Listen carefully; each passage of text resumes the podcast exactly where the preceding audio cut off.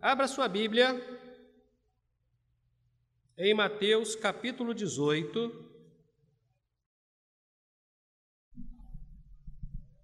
Mateus capítulo 18.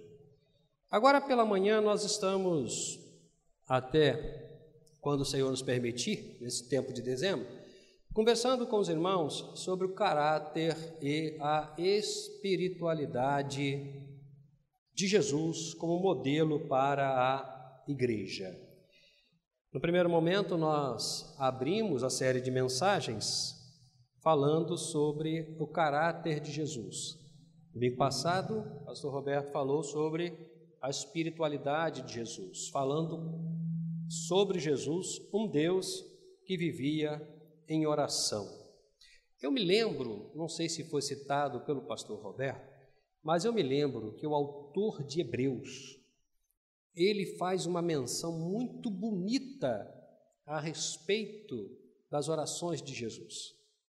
Ele diz que Jesus orou muito e as suas orações eram respondidas, porque ele era obediente a Deus. Se Jesus, sendo Deus, orava, quanto mais nós, né?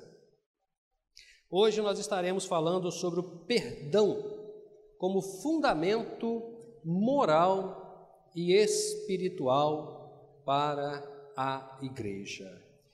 E aí, Mateus 18, nós vamos ler do verso 15 até o verso 22. Eu preciso aprender a usar microfone, eu não sei, porque toda vez que dá esse negocinho eu abaixo o microfone. Aí, aí some o lá. Aí eu preciso saber usar esse negócio. Né? Mateus 18, vamos ler do verso 15 até o verso 22. O perdão como fundamento moral e espiritual para a igreja. A minha tradução está assim: Se teu irmão pecar contra ti, vai a sós com ele e repreende-o se te ouvir, ganhaste teu irmão. Mas se ele não te ouvir, leva ainda contigo mais uma ou duas pessoas, para que toda palavra se confirme pela boca de duas ou três testemunhas. Se ele se recusar a ouvi-las, dize-o à igreja. E se também se recusar a ouvir a igreja, considera-o então gentio e publicano. Em verdade vos digo: tudo quanto ligardes na terra terá sido ligado no céu, tudo quanto desligardes na terra terá sido desligado no céu. Ainda vos digo mais: se dois de vós na terra concordarem em pedir acerca de qualquer questão, isso lhes será feito por meu Pai que está no céu. Pois onde dois ou três se reúnem em meu nome, ali estou no meio deles. Então Pedro, aproximando-se dele, perguntou-lhe: Senhor, até quantas vezes deverei perdoar meu irmão que pecar contra mim? Até sete vezes? Jesus lhe respondeu: Não te digo que até sete vezes, mas até setenta vezes sete. Meus irmãos, o que nós acabamos de ler é muito sério, muito sério. Esse texto que nós acabamos de ler dá base para dois sermões. Um, a questão de como tratar disciplinarmente as práticas delituosas da igreja. A outra é a competência, a capacidade espiritual que a igreja tem para decidir, junto com Cristo, aquilo que é da igreja. Nós vamos falar sobre isso. Eu fiz questão de ler o texto todo para que a gente tivesse né, a mente aguçada com relação a isso. Porque muitas das vezes, irmãos, nós falamos daquilo que não procede com relação à igreja de Cristo Jesus.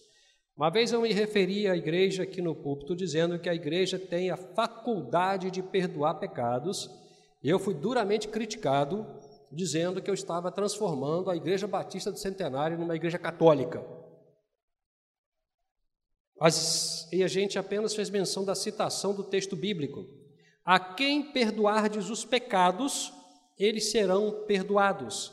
A quem os reterdes, eles serão retidos. Eu penso que nós ainda não conseguimos entender o poder que a igreja tem nesta terra na relação com a humanidade. Eu penso que nós ainda observamos a igreja como sendo pura e simplesmente uma instituição social, onde a gente se reúne para celebrar ou para eventualmente fazermos algumas festividades. Mas o Cristo, Senhor da igreja, ele atribuiu à igreja algumas faculdades que nós precisamos resgatar, nós precisamos entender, nós precisamos acreditar, nós precisamos colocar em prática. Porque a igreja é de fato o corpo de Cristo. E sendo o corpo de Cristo, tendo Cristo como a cabeça, ela tem autoridades que lhe são próprias.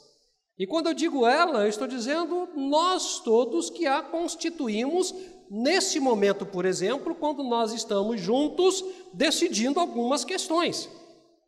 Inclusive nos momentos em que nós estamos juntos para decidirmos a respeito da forma como disciplinar as pessoas na igreja. Eu digo isso, irmãos, porque nós precisamos decidir, nós precisamos decidir para nós mesmos se acreditamos de fato que é possível cumprir os mandamentos de Jesus registrados na Escritura Sagrada. Porque se nós não acreditamos, nós não podemos declarar que a Bíblia é a nossa regra de fé e prática, isso é mentira. Se nós não acreditamos que é possível cumprir a Escritura, como é que nós vamos declarar que ela é a nossa regra de fé e prática? Então nós precisamos de fato tomar uma decisão em nossa vida.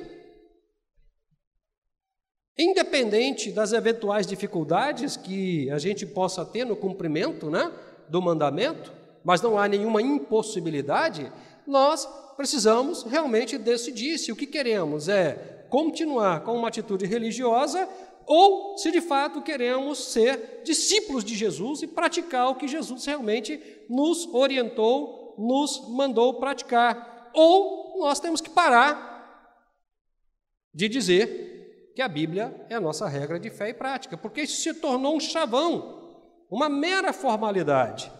Mas, como eu creio que é possível cumprir os mandamentos, como eu entendo que os irmãos acreditam que é possível cumprir os mandamentos, por isso estamos todos aqui nessa manhã ensolarada, não? nesse calor escaldante, nos preservando. Senão nós não estaríamos aqui. Então nós precisamos caminhar na compreensão das atitudes de Jesus com relação à forma como devemos tratar as questões delituosas, as questões pecaminosas da igreja. Porque dizer que não tem pecado na igreja também é uma fantasia, né? É uma utopia, não? A gente tem. A gente tem. A semana passada, numa aula, um, meus alunos questionaram isso. Pastor, às vezes a gente é duro com uma pessoa que adultera a ponto de excluí-la, mas não é duro a ponto de excluir uma pessoa fofoqueira. Não tem muita lógica isso. Porque quando a gente faz isso, a gente está dizendo que isso é pecado e aquilo não é pecado. E aí eu, eu, eu me lembrei de um texto de Provérbios, eu citei para ele e falei, rapaz, se eu não estou equivocado, está lá no capítulo 7 de Provérbios, a seguinte informação: Seis coisas aborrecem ao Senhor, e a sétima, a sua alma abomina. E aí ele começa a dizer aquilo que aborrece o Senhor, né? Olhos altivos, língua mentirosa, pés que andam para maldade, etc, etc, etc e tal. A sétima coisa que a alma do Senhor abomina, irmão, que semeia contenda entre irmãos. Ele abomina isso. Ele abomina. E dizer que isso não existe na igreja é utopia. E eu falei para ele, rapaz, a gente precisa entender que o pecado, ele acontece na igreja também de todas as formas. Mas precisamos aprender a lidar com ele, porque ele não vai se extinguir, mesmo com a tratativa, mesmo com a disciplina. Até porque quem peca é o pecador, e o pecador é muito mais importante, aliás, ele é a pessoa importante, não o pecado, né? ele é importante e não pecado. Então nós precisamos olhar para Jesus e ver como ele tratava essas questões. E se nós de fato queremos cumprir o que Jesus nos ensinou, nós precisamos praticar também. Mas presta atenção antes de eu continuar. O mandamento não é para você cumprir, é para eu cumprir. Quando você olha para mim, você vai pensar da mesma maneira, pastor, o mandamento não é para o senhor cumprir, é para eu cumprir. Quando nós ocuparmos a nossa mente com a ideia de que o mandamento é para eu cumprir, eu não vou me preocupar se o outro está cumprindo ou não, porque a responsabilidade é individual. Eu não preciso que a igreja seja fiel para eu ser fiel. A fidelidade é um compromisso com Cristo. Se meu irmão não é fiel, é lamentável, eu vou tentar ajudá-lo, mas ele não é fiel, então eu não preciso também não ser fiel, porque ele não é fiel. Preste atenção nisso, irmão, isso é muito sério. Eu não preciso que meu irmão pare de pecar para eu parar de pecar. Eu preciso parar de pecar. Preciso parar de pecar. Como então Jesus tratava os pecados cometidos por aqueles que acreditavam nele? Como nós, a exemplo de Jesus, precisamos tratar os pecados cometidos na igreja de Cristo Jesus? Antes de responder essa pergunta, eu queria te falar quatro coisas muito sérias a respeito do pecado. Muito sério. Porque eu acho que a gente ainda não conseguiu compreender o que é pecado. A gente precisa estar falando sobre isso várias vezes. Primeira coisa que eu queria te falar sobre o pecado: pecado é tudo aquilo que fazemos, pensamos ou sentimos que contraria a vontade e as leis estabelecidas por Deus para que possamos viver bem. Se eu faço alguma coisa, penso alguma coisa que contraria a minha relação saudável com o meu irmão e contraria a lei de Deus ou a vontade de Deus, eu estou cometendo pecado. Segunda coisa, o pecado não é pecado porque eu digo que ele é pecado. Pecado é pecado em si mesmo, independente do que eu possa pensar sobre ele. Por isso, irmãos, não adianta afirmar que aquilo que eu fiz, aquilo que foi feito, não é pecado para mim, não é pecado para você. A nossa afirmação ou a nossa negação não muda o fato, ou seja, não elimina o pecado. Por que, que eu estou falando isso? Porque às vezes a gente conversa com a pessoa e a pessoa diz assim: Mas, pastor, aquilo que eu fiz para mim não era pecado. Eu não acho que era pecado, mas é. E ele não vai não ser pecado ou ser pecado porque você pensa dessa forma. Não era pecado. O fato de eu negar ou de eu aceitar não significa que o pecado funciona dessa maneira. Ele é pe pecado é pecado. Acreditando você ou não, aceitando você ou não, a sua consciência te acusando ou não, não interessa, pecado é pecado. Às vezes a gente conversa com as pessoas, as pessoas falam isso para a gente. Ah, pastor, mas eu acho que isso não é pecado, não. É pecado sim. Se está quebrando a lei de Deus, é pecado sim. Terceira coisa, o pecado nunca vai se apresentar para você como sendo pecado. Ele nunca vai chegar às seis horas da manhã na sua porta é dizer: Bom dia, eu sou o pecado de adultério, vamos adulterar? Ele nunca vai fazer isso. Nunca. O pecado nunca vai se apresentar para você como pecado, ele sempre vai se apresentar como sendo alguma coisa boa e agradável. Sempre. Poxa, mas foi tão bom para mim, foi tão legal, tão prazeroso, foi tão gostoso, mas é pecado. Porque ele sabe que se ele se apresentasse para você como pecado, você Não, não quero. Não quero. Por fim, o objetivo do pecado é destruir a santidade do cristão. Por isso é que o pecado sempre caminha ao lado da santidade. Ele cresce com a santidade. E ele sempre vai se opor aos princípios morais e espirituais estabelecidos por Jesus. Nada a ver, não tem problema. E não é assim não. Puxa, aquele povo não é bem assim pecado cresce ao lado da santidade. Quanto mais santo você se torna, mais aguçada se torna a sua mente para identificar o pecado, mais o pecado se apresenta, ele cresce ao lado da santidade. E ele vai se opor, ele vai lutar contra isso e vai tentar te derrubar. Tomara que ele não consiga. Isso é pecado, irmãos. Isso é pecado. E quando o pecado acontece na igreja, nós precisamos tratá-lo, nós precisamos resolver, nós precisamos eliminá-lo. Preste atenção: o pecado, precisamos afastá-lo. E nós fazemos isso através de um instrumento bíblico chamado disciplina. Disciplina. Disciplina.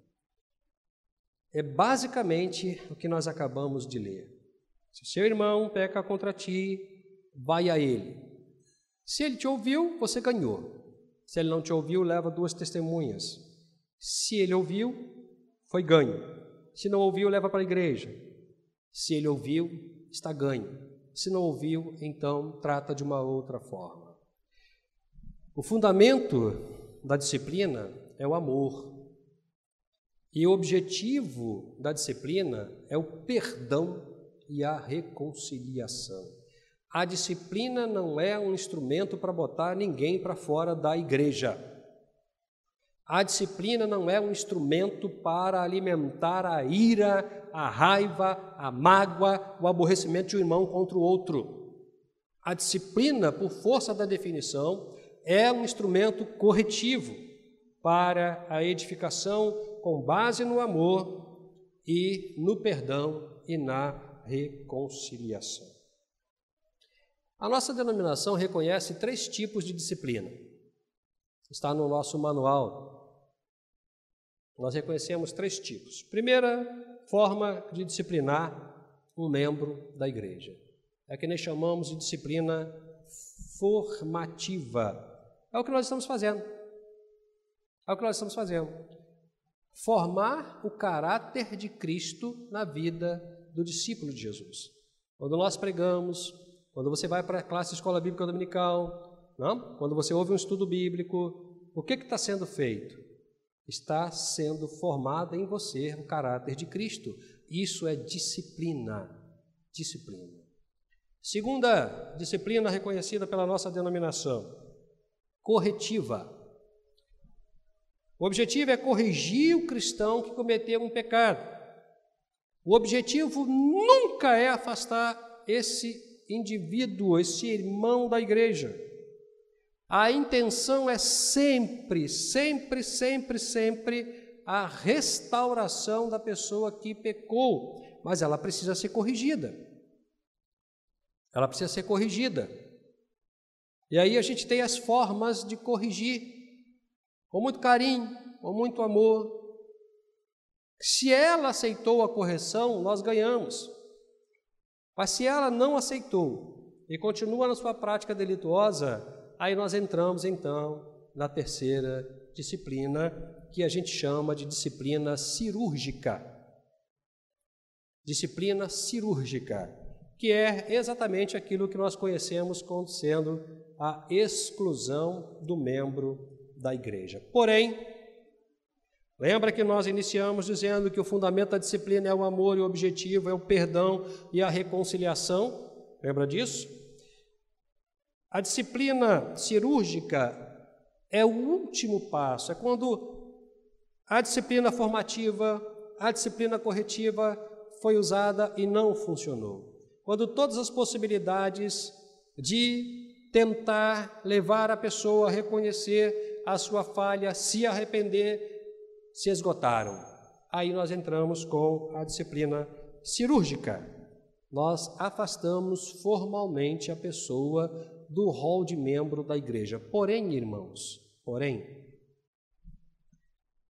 eu sinceramente espero que a nossa igreja não corresponda a um ditado que eu ouvi há algum tempo a respeito da Igreja Evangélica Nacional.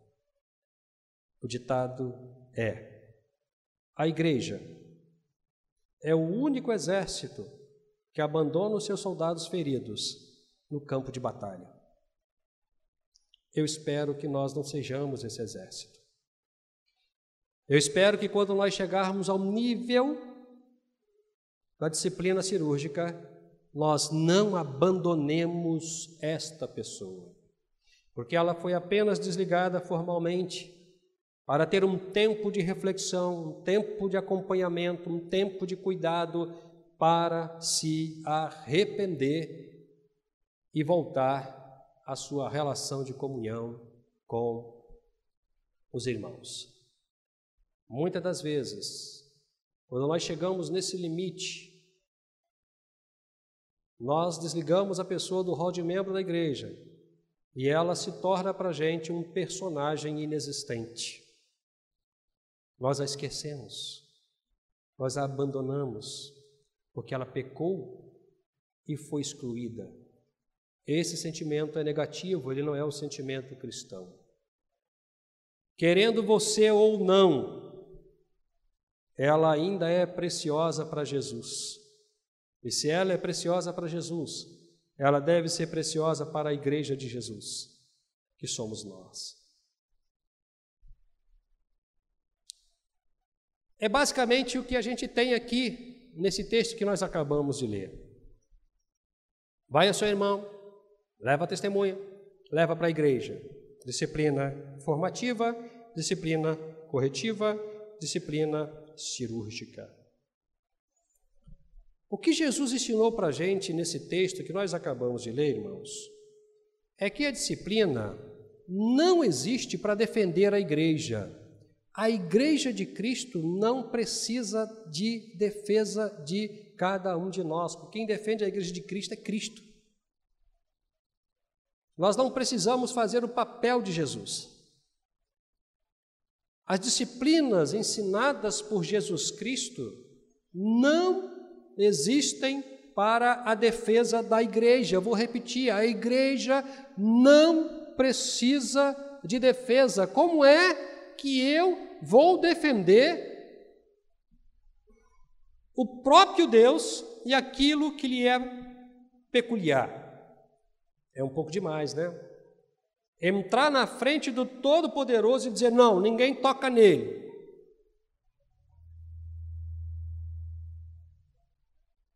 Quando quem precisa de defesa sou eu, né? A disciplina existe, irmãos, para a promoção de perdão e de restauração de relacionamentos.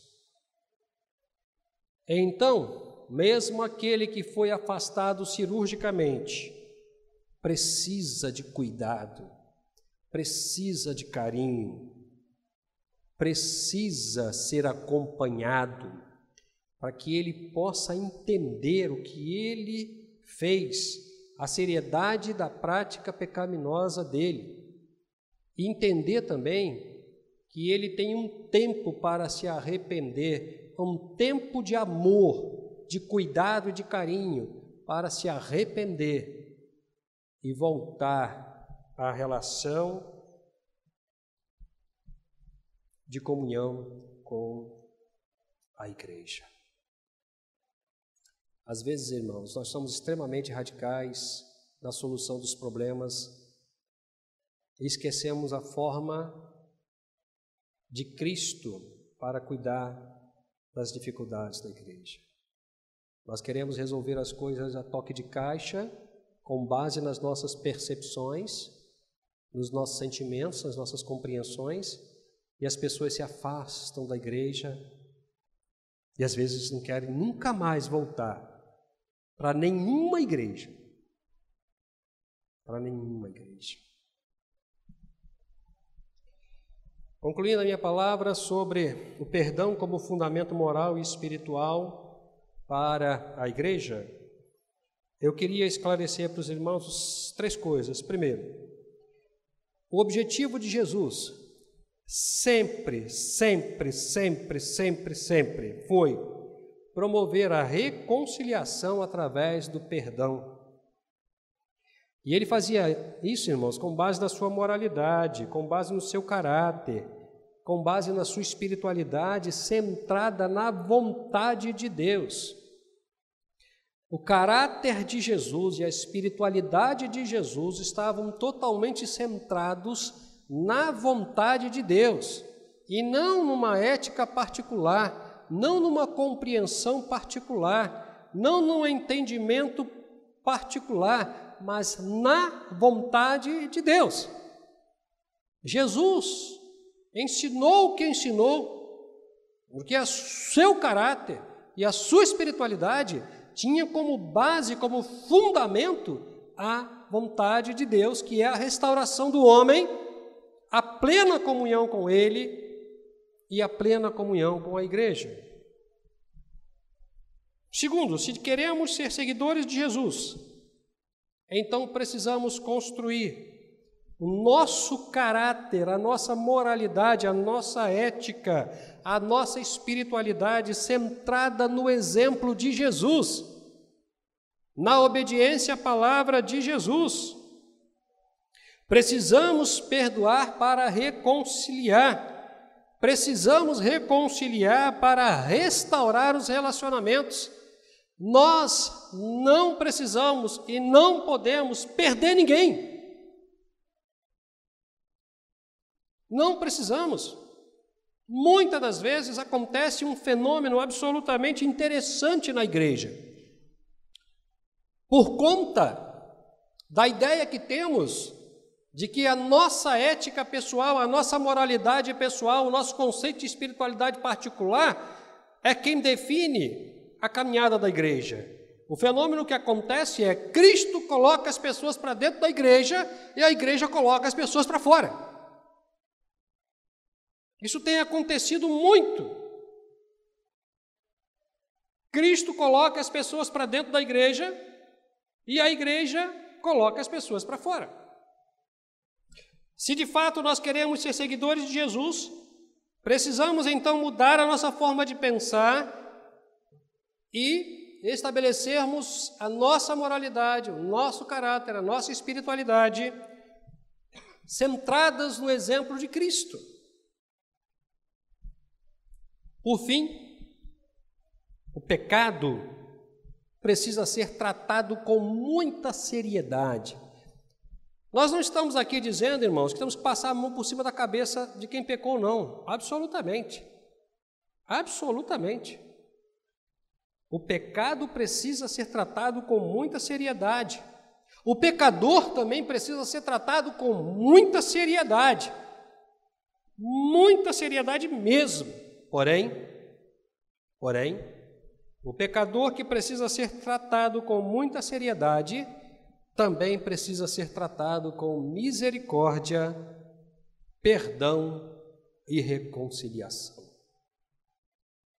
O pecado não pecado tem que sumir daqui, tem que ir embora daqui. Se for possível, nunca mais voltar, se for possível. Mas o pecador não. O pecador precisa ser tratado com disciplina, com seriedade, porque a sua prática delituosa ofendeu a Deus, ofendeu a igreja. Então ele precisa ser corrigido, ele precisa ser disciplinado, mas ele não precisa ser expulso. Junto com a seriedade ele precisa ser amado, ele precisa ser perdoado, ele precisa receber a misericórdia, ele precisa receber a reconciliação. Perdão,